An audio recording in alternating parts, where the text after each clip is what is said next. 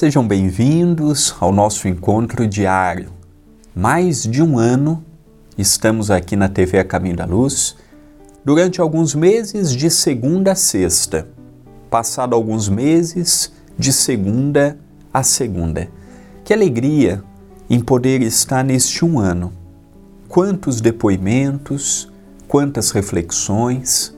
Agradeço a TV A Caminho da Luz Agradeço ao Centro Espírita Perdão, Amor e Caridade, aos benfeitores que me apoiam e a você, telespectador do Brasil, de Portugal, da Inglaterra, dos Estados Unidos e de outros cantos mais que acompanham o nosso humilde canal no YouTube. Sejam bem-vindos ao Pão Nosso de Cada Dia de hoje, apresentado por mim, André Luiz Querine Vilar.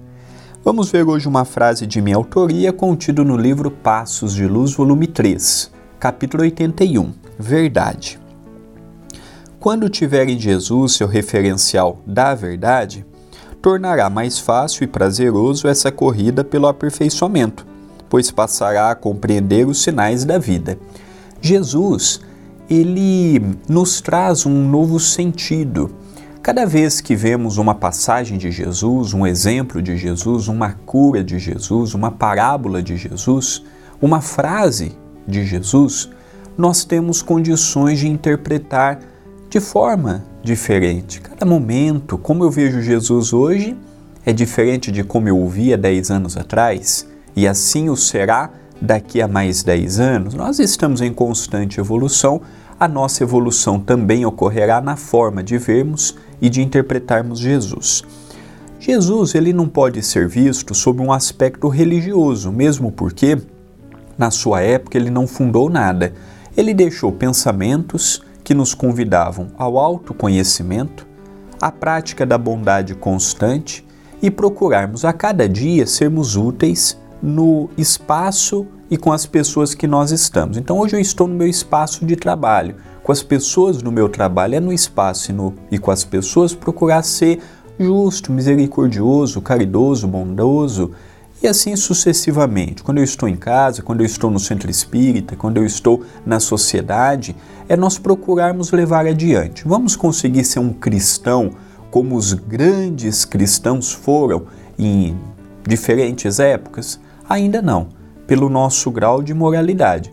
Mas só de conseguirmos hoje fazer o bem, refletirmos, nos colocarmos no lugar dos outros, pegarmos os ensinos de Jesus, até mesmo explicados maravilhosamente bem pelo Espiritismo, aí eu vou tendo força, ânimo para compreender que as adversidades surgem, os problemas surgem, e quando eu vejo os exemplos que Jesus me trouxe, me ajuda como um referencial, uma baliza.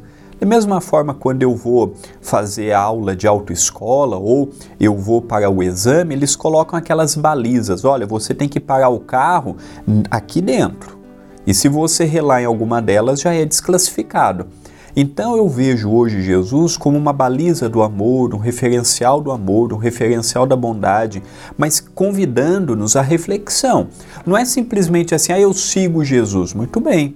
Eu preciso viver Jesus, sem fanatismo, ortodoxia, sem perder o livre-arbítrio. Ah, André, mas é possível viver Jesus sem perder o livre-arbítrio?